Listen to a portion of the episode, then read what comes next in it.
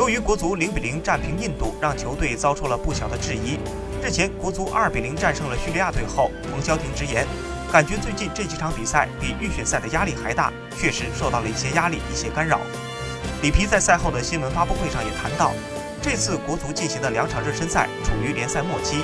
俱乐部都有自己的目标，也希望外界对于这支队伍多一份理解。冯潇霆也承认，因为联赛进入白热化，所以球员的状态并不相同，